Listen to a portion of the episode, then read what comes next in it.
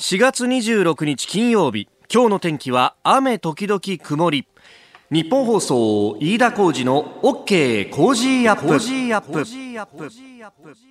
朝6時を過ぎました。おはようございます。ニッポン放送アナウンサーの飯田浩司ですおはようございます。アシスタントのニッポン放送アナウンサー新行市佳です。ニッポン放送飯田浩司の OK Cozy up。この後8時まで生放送です。直前上柳アナウンサーがこの後2時間後にまたというふうに言ってました、はい、そうなんです。昨日今日とこの日本放送ライダーウィークのような形になってまして。そうですね、えー、今日はあの一之輔さんのハッピーね、えー、もともと一之輔さん春風亭一之輔さんのスケジュールがね、えー、都合があったということで今日は上柳正彦アナウンサーが代わりにやると。で、えー、昨日は昨日で、えー、私だがですね、えー、安藤博樹さんがちょっと喉の調子まだ不調だということで、大事を取ってお休みされたんで、えー、お昼1時からのデイズの、えー、代打をさせてもらいました。はい、お疲れ様でした、ね、ありがとうございました。結構皆さん聞いていただいてありがとうございます。ね、ありがとうございます。で、工事の方にもいろいろメールをいただいていて、えー、龍馬のちさん51歳トラックドライバーの方、昨日のデイズ面白かったですね。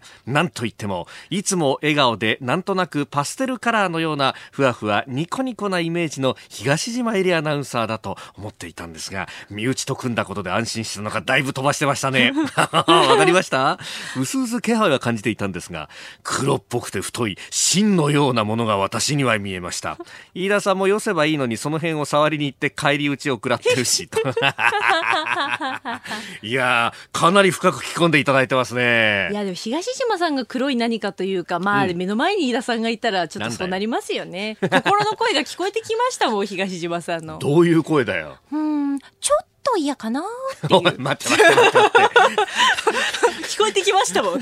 ああ、と思って。何ネタを探しに来てるんだよ。違いますよ。いや、しかも昨日飯田さんのスタジオちょこっとだけ覗きに私も行ったんですけれど。そうだよね。ちょっと来てたよね。あのー、昨日は新入社員の皆さんもスタジオに見学にね、来ていたので。何のね。だから、飯田さん以外のスタッフ全員若手なので。あ、なるほど。そう、だから飯田さんも大ベテランでしたよね。待って待って待って。一人。もうデーベテランでしたよ。デーベテランってどういうことだよ。そんなことないどっちかっていうと、えあの、新入社員とかと同じぐらいのこうポジションのはずなんだよ。この高齢化が進む日本放送の中では。あ、日本放送のなの中の制作のアナウンサーの中ではっていうことですね。そうそうそうそうのはずなんだけどね。いや昨日はもう貫禄あるもうデーベテランぶりでしたね。いやいやいやいやいや、そんなことないですよ。ありがとうございました。あのただそうなんですよ。東島さんはですね、えあのある意味ね、白を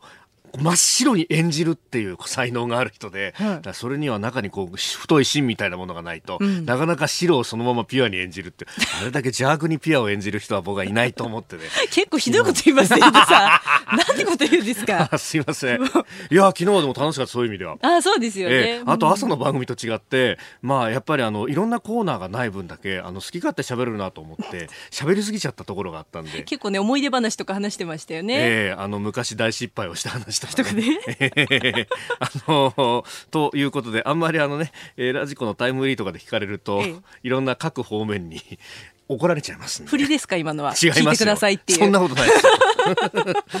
ということでね、えー、皆さんも聞いていただいてありがとうございました。ねえー、安藤博樹さんあの次回は5月の9日のえー、木曜日、えー、登場という予定であります。まあ、間2週間来ますんで、えー、多分喉も万全で戻ってきてくれると思いますんで、えー、午後1時からのデイズもぜひお聞きいただければと思います。さあ、この後8時まで生放送、飯田浩二の OK 工事アップ。さあ最新ニュースピックアップいたします。スタジオに新聞各紙長官が入ってきておりますが、まあ、各紙バラバラというところでロ朝首脳会談についてね、えー扱っているのが読売毎日ですね、えー、そして朝日新聞はゴーン前会長再び保釈というニュースをトップに掲げています。これメールも結構いただいておりましてね、えー、市川市の刑事さん68歳会社員の方、えー、ゴーン前会長保釈金10億だ5億だとよくもこんなに次から次に現金が準備できるもんだとびっくりしてます。普通じゃないよね。どこかで裏金をプールしてたんじゃないかとますます疑いたくなりますと。いうふうにいただきました。まあ、保釈保証金は、まあ、ある意味のこれ、見せ金みたいなもので、えー、まあ、あの、期限がね、来れば返ってくるお金ではあるんですけど、さわさりながら、えー、前回10億円、今回5億円と、15億円。これ、あの、どうやら日銀の小切手で支払うというようなことらしくて、だから現金をこんなに用意したのか、ジュラルミンケースで持っていくのかと思ったら、どうやらそうじゃないらしいということが、まあ、あの、専門家の人に聞くとそんなことを言っておりました。えー、まあ、これに関してはね、もうこれ、あの、特別背任で起訴されたと、あとは、あ法廷の場に移っ、えー、どういった応酬になるのかというあたりですけれども、マネーロンダリングとかその辺も絡んで、これはちょっと国際的なね、えー、ニュースにもなりそうであります。えー、それから、産経新聞一面はスリランカのあの同時多発テロについて、えー、テロ首謀者ら潜伏先情報をインドからも入手したけれども活かせなかったというようなことが記事になっております、えー、各紙国際面ではこの首謀者たちが、えー、実は富裕層だったということで、まああの社会の中のこう不満であるとかあるいはこう格差みたいなものがテロの温床になると言われていたんですが、えどうやらそうじゃないぞと。えー、いうような話がえ出てきております。まあ、そんな中なんですが、昨日はあの金融政策決定会合、日銀の、まあ、今後の方針を決めるという最高意思決定機関ですが、この会議が行われました。その後、えー、日銀の黒田総裁の記者会見も行われております。でそこで言われているのがあ、まあ、日銀が一応今のところ金融緩和を行っているとされております、まあ、実態としては80兆円をめどに市中にこう資金を流すということを言ってるんですけれども2018年の実績では20兆円と、まあ、目標というかめどの額の4分の1しかやってないということで私なんかはどっちかというとこれブレーキ踏んでるんじゃないかなと疑ってはいるんですけれども、まあ、ただ日銀はいまだに金融緩和をやっているという建前でおります。で、えー、それをさらに2020年の春頃までは、えー、これを続けるんだということで、まあ、今までは当面の間っていう風になっていてで、えー、どっちかというとこう時間軸じゃなくて物価が2%ぐらいまで上がったらねというところでなんとなくに合わせていたんですがそれを今回2020年春という、まあ、具体的な日付をある程度確定させてきたということが大きなニュースだと出てきております。でまあそれっていうのは、まあ、これあの物価がなかなか上がらない中でで、しかも日銀はその買い入れを徐々に実は縮小しているっていうステルステーパリングと呼ばれる、え隠れてブレーキ踏んでるみたいなことまで今疑われている状態なんで、え信用されるためにはいい加減電源切らないとダメだろうと。だから、え日銀打つ手が限られてきたからこうなってきたんじゃないかみたいな観測記事もあるんですけれども、え日本経済新聞もその旨でいろいろ書いてるんですがところが日経の経済面が5面にあってって手前の4面にはですねえー、政治面というのがあります。で、ここでは日米交渉について書いてるんですよ。で、俺、おおと思って、で、そうしたら共同通信が先ほど速報も打ってきました。麻生財務大臣は日米財務省会談で為替問題に関して財務省間で議論することでは一致したと明らかにしたということです。そうなんです。これ金融緩和ってお金をどんどん市中に流すわけじゃないですか。で、えー、円とドルのこの交換比率っていうのは、えー、ドルの量と円の量その総量で大体決まってくるというのが、えーまあ、経済というか金融の世界の中で、えー、言われている説の一つであります。で、えーこれまさにですね、為替っていうのは、その日本が金融緩和してる。で、アメリカが金融緩和をやめたら、えー、ドルの量は増えないのに、円の量が増えるから、相対的にドルの価値が上がる。つまり、ドル高、円安になっていく。えー、えー、まあ、須田慎一郎さんなんかも指摘している通りですね、えー、金融緩和のもう一つの側面というのは、実は、為替にも効いてくるよね、というところなんです。で、それについて日米交渉で、アメリカ側は、お、あんまり円安に引っ張りすぎるなという釘を刺そうとしているこのタイミングで昨日の日銀の黒田総裁の会見2020年春までは金融緩和我々やりますからね。なんか、為替のことだなんだって言って、手足縛られるの嫌ですよ。私にはそういう牽制球のようにも見えてきちゃうんですよね。まあ、果たして真相どうなのか、そして日銀は本当に金融緩和やるのか、やる気がこれから問われるということは言うまでもありません。さあ、あなたの声を届けます、リスナーズオピニオン。この OK 工事アップは、リスナーのあなた、コメンテーター、私、田新行アナウンサー、番組スタッフ、みんなで作り上げるニュース番組です。ニュースに対してご意見ぜひお寄せください。今朝のコメンテーター、外交評論家、三宅邦彦さんです。えー、取り上げるニュースですが、国民民主党と自由党合併で合意というニュース。えー、昨日の夜、深夜に飛び込んできました。えー、それから安倍総理の欧米歴訪、ロ朝首脳会談、憲法審査会そして日米交渉と取り上げていきます。メールツイッターこちらでお待ちしています。メールアドレスはコージーアットマーク。コージーアットマーク 1242.com。アルファベットすべて小文字で COZY でコージーです。コージーアットマーク 1242.com。ツイッターはハッシュタグコージー1242。ハッシュタグコージー1242です。ご意見をいただいた方の中から抽選で3人の方に番組オリジナルの防災アルミブランケットをプレゼントします。いただいたオピニオン、この後ご紹介します。本音のオピニオンお待ちしています。えー、為替について先ほど少しね、えー、新聞紹介のところでも話しましたけれどもご意見もいただいております。ツイッターです。勇者悟さん。為替の交渉本当に慎重に行ってほしい。日本は一度痛い目に遭ってるんだからと。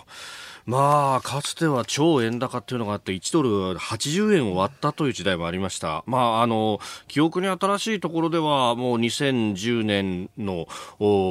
初頭とか11年とかそのあたりも、1ドルね、80円台とか90円台っていうのはざらにあったと。まあ、あ今と比べると、それで輸出産業を中心にして非常に大打撃を受けていたということ。まあ、これあの、だから、日本国内でいくら頑張ったって、為替っていうある意味こう大きな条件、マクロの条件といいますが、それがこう逆風が吹いてると、そういうこう努力っていうのがいとも簡単に吹き飛ばされてしまうっていうね。うん。えー、いうことをだからそのマクロ政策の重要性っていうのをですねいい加減思い知らなきゃいけないと思うんですね、えー、共同通信速報です。麻生財務大臣ですが日米財務省会談の中で、えー、貿易政策と為替をリンクさせることには賛同しかねると主張したと。ただ為替条項導入を求められたかどうか言及は避けたというようなことも入ってきております。為替条項は絶対にやめた方がいいと思うんですけどね。日本にとっては、えー、ご意見お待ちしております。メール COZY コージーアットマーク 1242.com です。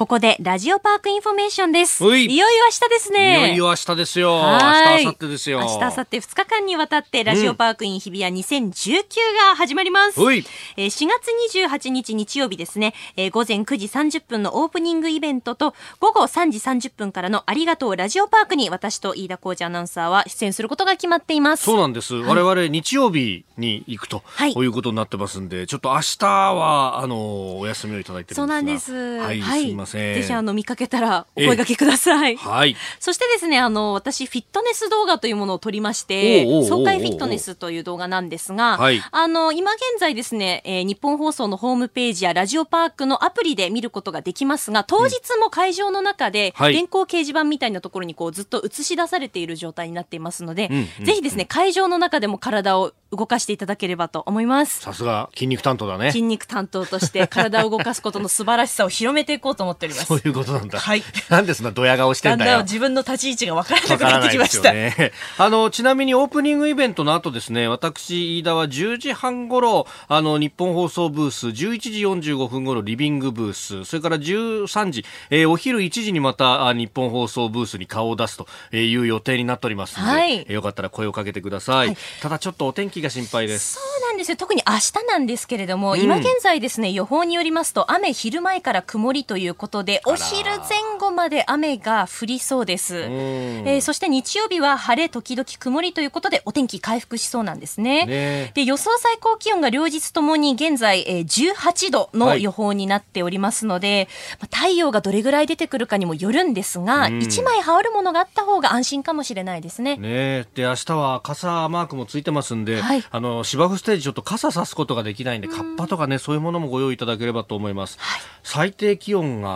日曜日8度だから、えー、朝方は結構冷え込むんじゃないかと思うんだよね。寒暖差ありますよね。ねえー、ぜひ体調にも気をつけて、えー、お出かけしていただければと思います。はい、日比谷公園で明日、明後日お待ちしております。お待ちしております。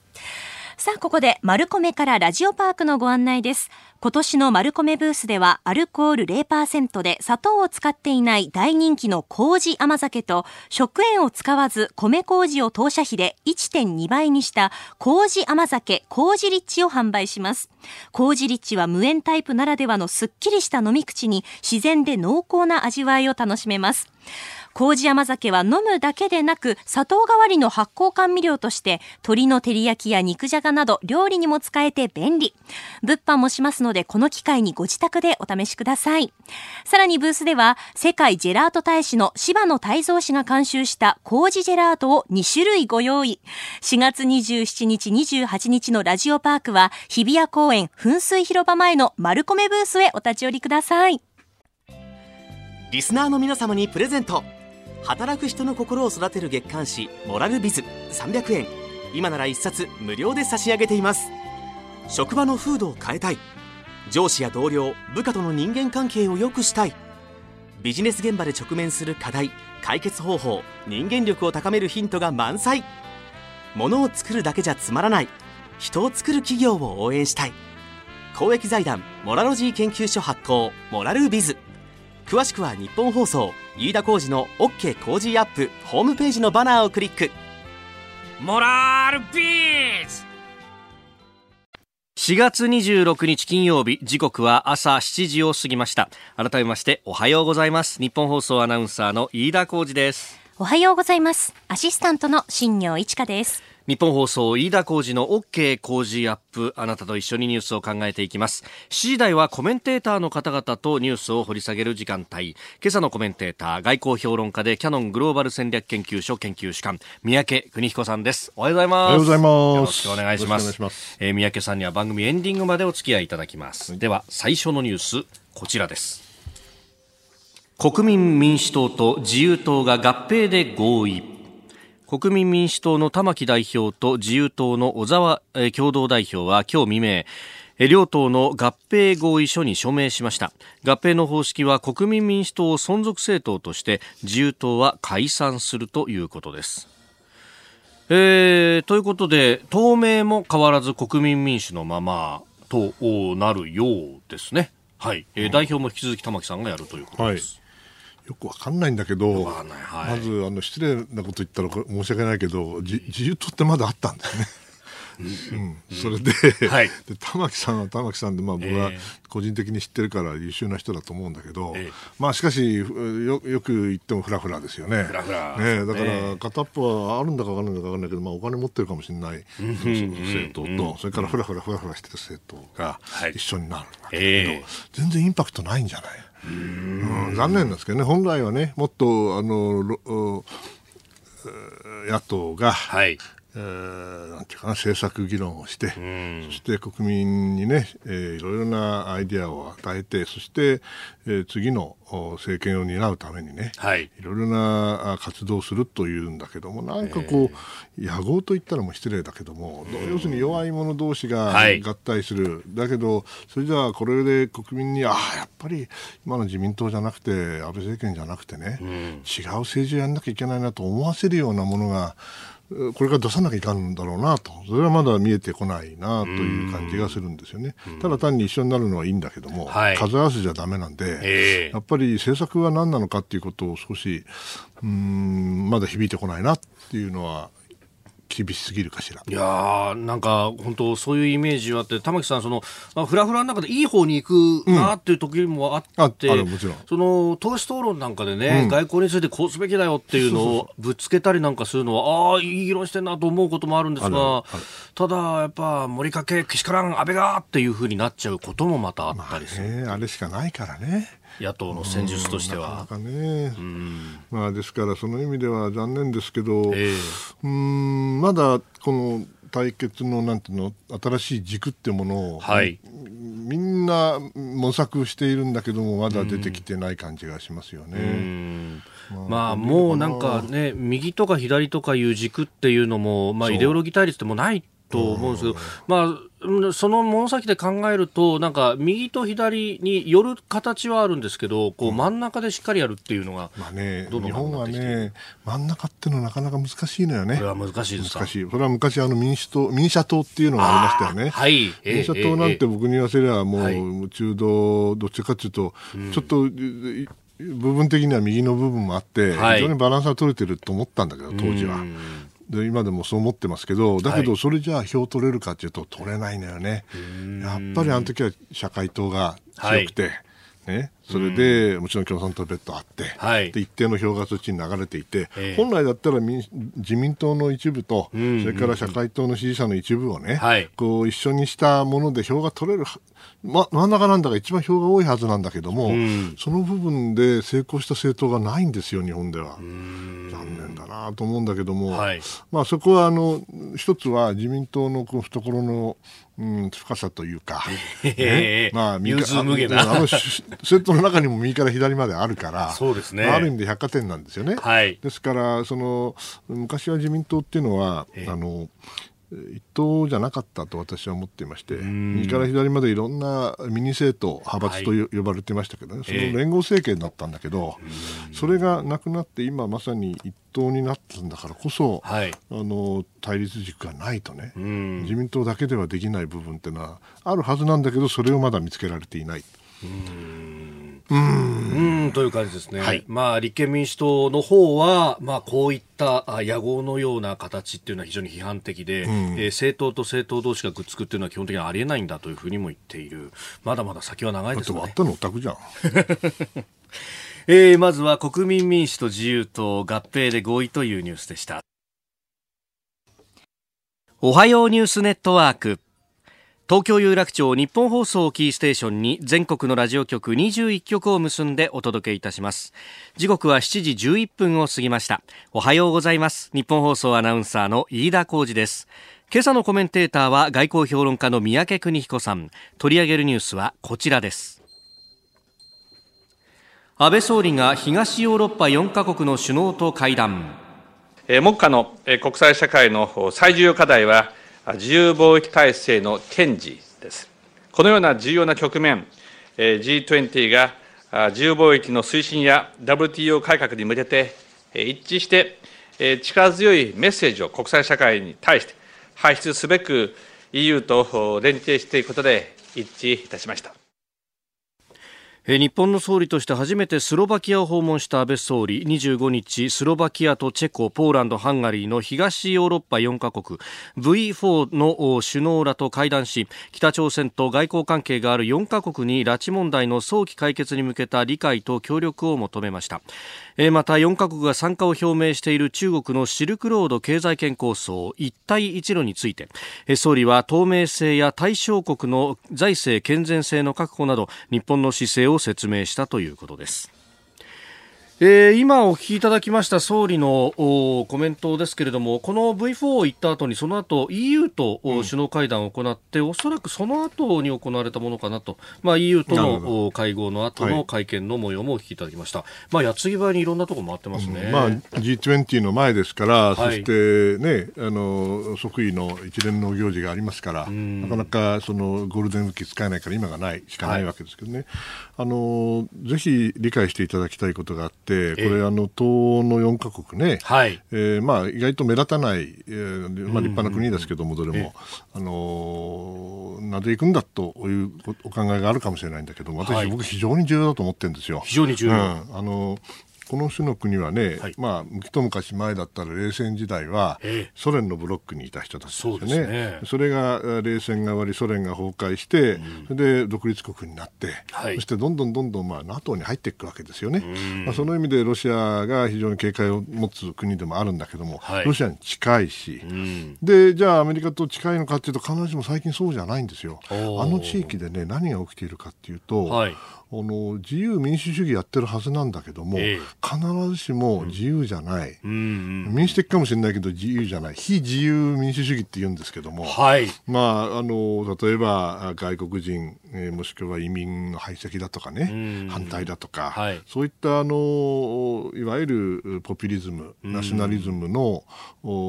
リーダーが増えているんです。ポーランドとかあのハンガリーなんか特にそうですよね。はい。えー、で僕も先去年だったかな行ったんですけどもやっぱり驚くのはね、えー、結構中国に優しいのみんな。あうん、それであのハンガリーなんかもそうで、まあ、本当は日本のことは関係悪くはないんですけども、はい、中国のことになるとねなんかね、うんこう例えば南シナ海でね、はい、あの埋め立てしてむちゃくちゃやってるわけでしょ、うんうんはい、でもね決してあのきりこと言わないんですよね、一部の国はね。でそういう国はね、本当にあの総理から言って、はい、えー、ちゃんとおお意のあるところを説明しないとですね、はい、まあ、中国にとっては非常に簡単なんで、EU っていうのは、ええ、27カ国あるわけだけども、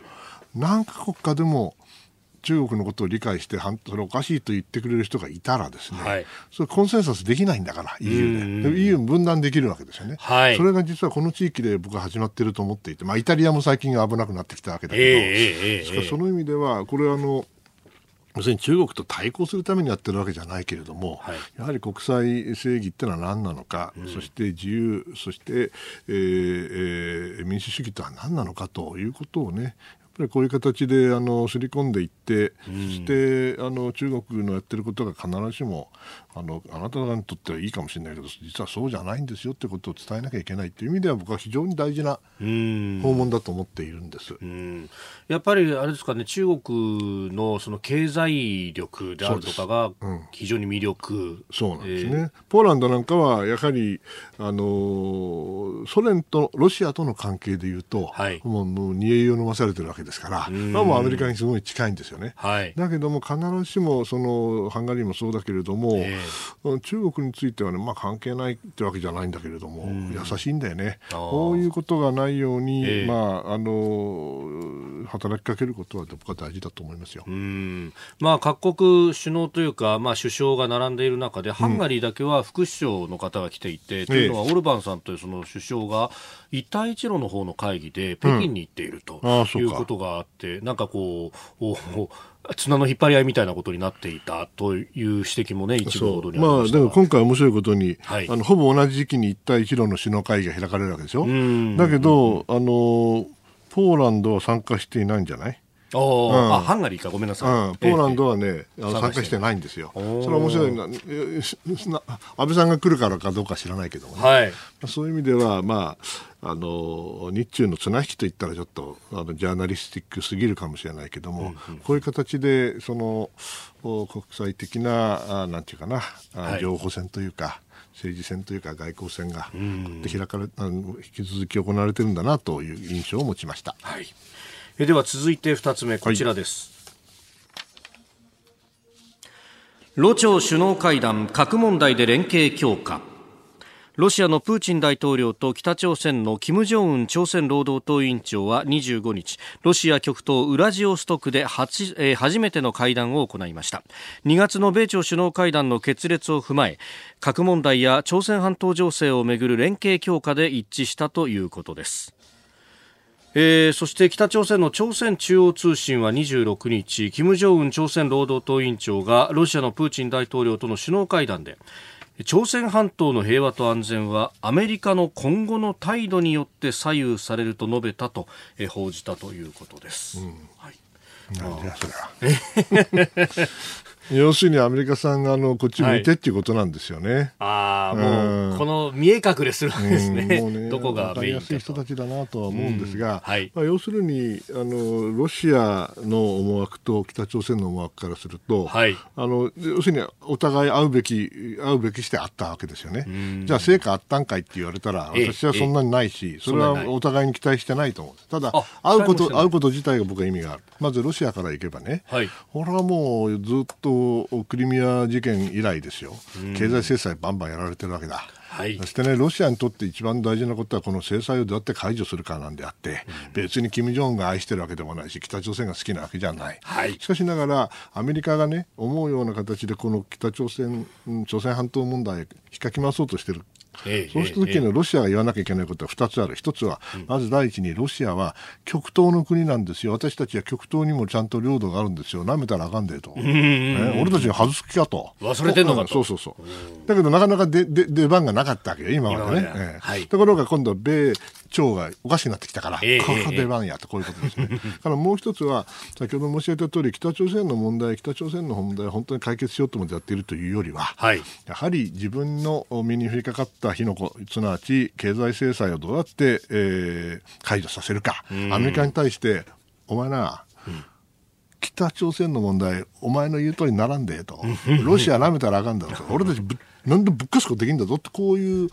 なあね、脅しよね。ぶっ壊されたくなかったら制裁をなんとかする。言うこと聞けよ、この野郎と、こういう話ですよね。はいでそれやってるのは、実はシリアでも同じことやってるわけ。はい。ね、ですからいろんなところでもちろんヨーロッパでもやってるんだけど、ここはしたたかなんですよね。はいでそれに対してきあのち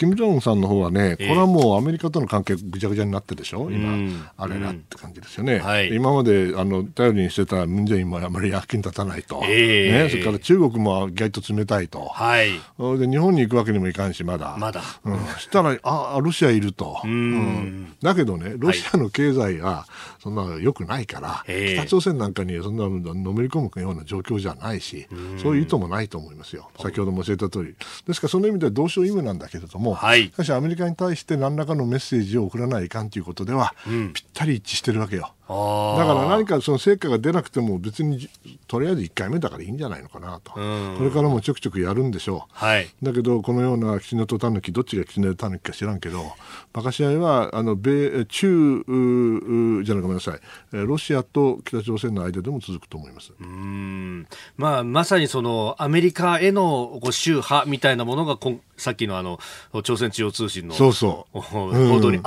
れてると、うん、お願いだから、あの、こっち向いてよこっち向いてよって言ってんの。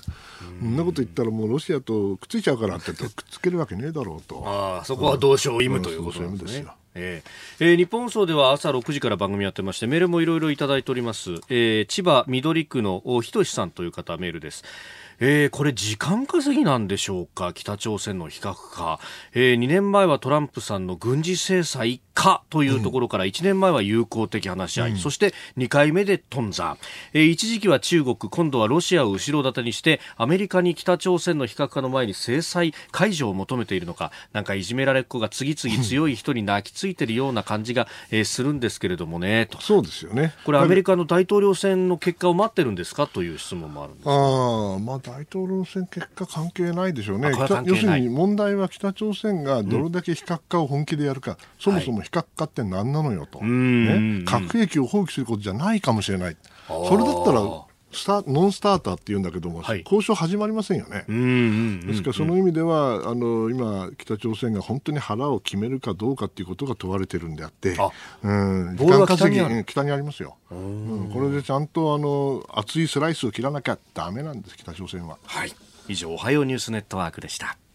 コメンテーター、外交評論家、三宅邦彦さんです。引き続きよろしくお願いします。よろしくお願いします。続いて、教えてニュースキーワードです。憲法審査会。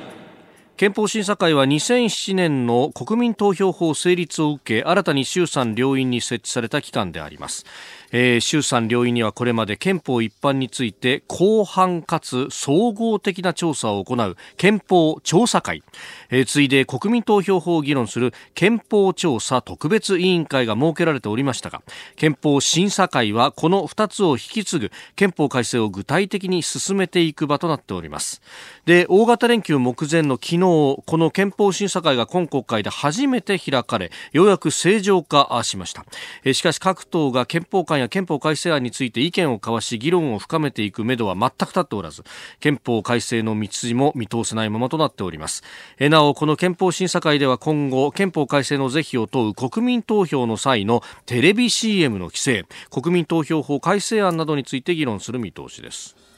ということで憲法そのものには触れずの議論なわけですけど、手続き論ばっかりね、えうん。テレビ CM の規制は重要ですね。他に話すことねえのかよって言いたくなるよね。残念ですよね、何のためにそのし審査会を作ったのかってはいややっぱりもう少しあの本音の議論をする時なんじゃないですか、建前はもう散々パラやったでしょう、そうですよね、もう過去何十年も議論してきてるわけですよね、はい、ですからその意味ではちょっと残念ですけどね。まあね、憲法というと、まあ、中づ憲法9条ということになりますけど、うん、これその、例えば自衛隊が海外に行くとか、そういう時に必ず引っかかってくるじゃないですか。引っかかってくるんですよね、うん、まあ、僕はあのこの憲法の精神というものを僕は高く評価してるんでね、はい、だめだと言ってるつもりはないんですよ。うん、だけど、国際スタンダードで見てね、はい、本当にこれで宴会と、うん、もとまあ、僕はもう押し付け憲法とかそういう議論をやっても意味ないと思ってるけど、えー、日本が本当に国益を守るために、はい、そして平和な日本を守るために何をすべきかというときにね、えー、本当にあの今のやり方がいいのかというのは、根本的に議論すべきだと思いますよ。やっぱりね、あのー、実は昨日だったかな、はい、あのコラムを書いたんですけどもね、産経新聞のね、ワールドウォッチという。あれ、何が言いたかったかっていうと、簡単に言うとですね、うん、その世界の同盟関係というのは、はい、これはあのお互いに相互安全保障条約なんですよね。うん、つまり、ええということは、飯田さんと僕がもし同盟国であればね、はい、飯田さんが殴られたら僕は助けに行くわけですよ。ね、だけどあの、もしですよ、はい、私は飯田さんを助けるけど、ええ、あなたは私を助けないって言ったら、うんうん、それは同盟じゃねえだろうと、ただの保護国だろうと、はい。ね、どやっぱり対等に、え、あのお互いを守り合って命を預け合い、もしくは危機危機を、危険を共有し合い、そのために情報を共有すると、はい、それが大事なんですってことを書いたんですね。その経験はね、やっぱり私にとってはあのイラク戦争直後のイラクに行って、はい。ね、悲しい時でしたけども、えー、例の奥、井上、えー、2人が亡くなった時、はい、直後に行ったわけですけども、はい、やっぱりそれであのこれご批判のあることはよく分かってるんですけどもね、うん、やはりあそこであのいろんな国が示したのは、はい、誰が同盟国でどういうことをしなきゃいけないかってことについて極めてあの分かりやすいなルールがあって、はい、日本はあのサマーワに部隊を送った時点で、ええ、まさに同盟国というか連合国の一員として遇されるようになっていくんですよね。そのことを僕は横で見ててああこれが世界の常識なんだなと、うん、その日本国憲法がだめだと言ってるんじゃないんだけれども、えー、しかしそこで直すべきことはあるんじゃないかな、うん、日本の、あの憲法の精神を、はい、維持したままでね、えー、えー、だって他の国みんなやってるんですからね、はい、でじゃあ他の国がその集団的自衛権を行使したらじゃああの人たちは平和主義じゃないかってそんなことはないんで、うんうんうん、そこはあの今の平和主義と両立するような、はい、あ集団的自衛権の行使についてもね、うん、本当は議論すべき時だと思うんですがね、うん、まあ、それがまさに憲法全文のね、えー、平和を愛する、まあ、諸国民の構成するこの世界において名誉ある地位を占めんと思うと、うん、今これ趣旨で言ってますけどというところにまさに合致することですよね、だけどそれだったらやっぱり同じようなことをやらないかん日本はね、それをやらないで、はい、利益だけよってのはそれはだめですよ。うん結果現場にしわ寄せがいくっていうのが一番あってならないと思います。本当です、えー、今日のキーワード憲法審査会でした。さあメールツイッターニュースに関していろいろいただいてます。困った時の烏口さんタンクローリーのドライバーさん40歳の方木更津市からメールです。えー、北朝鮮の金正恩委員長と日本の安倍総理、差しで話できる機会はないんでしょうか、それともしたくないのか、どうなんですかね、うん、と。これ、あのー、前もそうでしたけど、うん、全部に断られると日本に来る感じがありますよ、ね、いやそうそうですよ。あの今、アメリカとの関係がしっかりいっていないということは、ええ、アメリカ以外の国とに頼らざるを得なくなってくるわけで、はい、日本と頼るのは嫌だろうと思いますよ、向こうも。だけど、背に腹は変えられなくなると思うから、はい、私はあのチャンスは必ず来ると思っています。まあ、ずっと言ってんだけど、まだ来ないですけどね。えー、うん、ただこれは、あれですか、こっちからあの焦ってやるようなもんでもない？焦ってやるようなもんではないけど、おそらく水面下では連絡をどのように取るか考えていると思いますから、はい、あの必ず来ますよ、向こうから。あまああれですか、まあ、その辺のこうチャンネルみたいなものっていうのは、うん、いくつかあるってことまあそれはやってるやってないはずがないですただそれは中身は知らないし知ってたら言えませんし。さあそれはそうですよね、はい、さあお送りしております日本総飯田浩司の OK 工事アップ。ご意見お待ちしてます。COZY 工事アットマーク 1242.com ですお送りしております日本放送飯田浩二の OK 工事アップ。私日本放送アナウンサー飯田浩二と。アシスタントの新業一華がお送りしています。今朝のコメンテーターは外交評論家三宅邦彦さんです。引き続きよろしくお願いします。ます。三宅さん、うん、ここだけニューススクープアップ。金曜日、ね、平成最後。おそうですよあれはまあ。平成最後の吹っ飛ばしですからね。どうします？噛み締めますか？どうします？どうする？もうこの際全部聞くか。聞くか。ああそうするか。やれ、もうやりたい放題。わかりました。では、今日最後のニュースを、スクープうん、耳向けてたよずっと。本当ですか、うん、ありがとうございます。うるさい。おたけびでしたね。おたけび、うん、まあいいや。はい。日米首脳会談を前に閣僚会談開催へ麻生財務大臣は日本時間今日午前ワシントンでアメリカのムニューシン財務長官と会談をしました、現地26日に行われる日米首脳会談を前に新たな貿易協定交渉などで意見を交わす見込みで、自国の輸出に有利な通貨安誘導を封じる為替条項の取り扱いが焦点になるというところです、為替問題を協議していくように、えー、ムニューシン財務長官は麻生財務大臣に求めたと関係者が明らかにしたという情報も入ってきております。まあ、このあたりがこれからの焦点になるというところですが、えー、対日貿易赤字解消に向けてアメリカ側はこれの導入を求める意向となっております。日本は慎重な構えを見せております。為替条項、うんこれはね、2つポイントがあってね、はい、1つはまず、あの確かに、えー、日本もあのいろいろ言われるかもしれないけども、えー、世界で最も大きな為替、えー、なんていうの、操作国、はい、これ中国ですからね、中国をおそらくアメリカは念頭に置いて、はい、でナフタを改定したときに、えー、為替条項を入れて、はい、これから EU とやって、えー、EU の中にも入れるんですよ、絶対に。で、日米で入れて、はい、で、最終的に中国さん、あんた勝手なことさしたらあかんでと、こういうことになっていくんだと思う、これがおそらく彼らの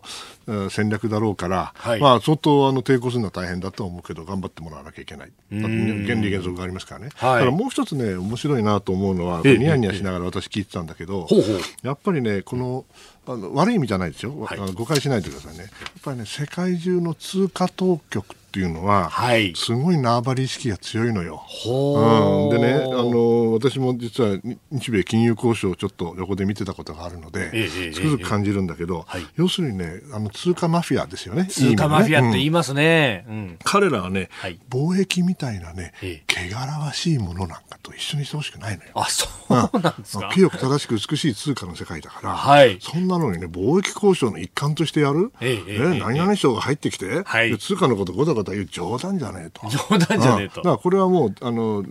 どこの国とは言わないけども、ええ、みんな、え、アメリカに対しては、とにかく差しでやりましょうと、ね、あんな通産省とか経産省とかね、外務省なんか入れないで、われわれだけでやりましょうというのが、基本的な、どこの国か知りませんよ、そうですね、うん、あそういう傾向があるんですよね。だけど、じゃあそれやったらちゃんとやれるんかいって言うと、やっぱりね、あのアメリカの財務省強いからね、はい、結構やられちゃうんですよね。だから僕は結束した方がいいような気もするんだけど、やっぱりあの、なんていうか、縄張り意識っていうのは、いい意味でも悪い意味でも、えー、あの見え今回見え隠れして面白いなと思って見てました。これ、あのね、まあ、あの、例えば日本の話をすれば、日本の外務省の中にも経済局というものがあったりしますよね。うん、だから、経済を専門にやる部署はもちろんあるんだけど、はい、あの、そこでは通貨は絶対やらせないですよ。触らせてくれないわけですか、うん、絶対触らせません。ほー。すごいですよ。あ、そこは。うん、でね、それはね、あのー、アメリカはそれほどこだわってないの。だから日本はものすごいこだわるんですよ。あ、言っちゃった日本なんて。だからぼ僕がね あの、今だから言うけど、あの WTO でね金融講師やった時は、アメリカの財務省のやつと差しでやってたんですよ。おお、なるほど。それでね結構面白い話聞けてね、あ面白いなこいつら面白いなと思ったの。そしたら、ね、ある日突然ね、三宅さんやめてください。やめてください、うん、それでねでそのうちにあの、えー、金融サービスについてはマルチでやらないと。WTO でやらないと、うん、日米バイでやると。同じ、今と全く同じ。うん。うん、だけど、それでまあ結局やられちゃうんだけどね、えー、ですから、そこは力関係ってのあるから、で非常にあの面白い種族、まあ我々もね、外交官も変な種族だと思うけど、うん、通関マフィアもなかなかのもんですよ、うん、立派なもんです。これあの、かつてと違って、今は官邸が、まあ、ある意味、主導で外交ってものも、あもちろんそうハンドリングがしていくと言われてますけど、うん、やっぱり通貨はさらに別の問題とか、うん、そう。でも官邸のところではね、これつ、つながってますからね、うん。それはあの日銀は別ですよ、独立してなきゃいけないから、しかし通貨の、例えば今、なんだ、財務省の国際局っていうのかな、昔の国際国金局ですよね、えー、それはあのやはり官邸の指揮下にあるわけだから、今はそういうことはないでしょう、昔はもう役人が主導でやってた場合は、はい、それは相当抵抗があったと思うけど、今はそんな時代は終わっちゃったんですよ。でももう総合力でぶつかっていかないと、そうです、そうです、うん、バラバラじゃ意味がない。そうあんまり縄張り意識だけでね、はい、仕事ができる時代はもうとっくに終わってんですよね、総力戦だから。えー、日米首脳会談を前に閣僚会談開催、えー、今日のスクープアップでした。このコーナーも含めてポッドキャスト YouTube ラジコタイムフリーでも配信していきます。詳しくは番組ホームページをご覧ください。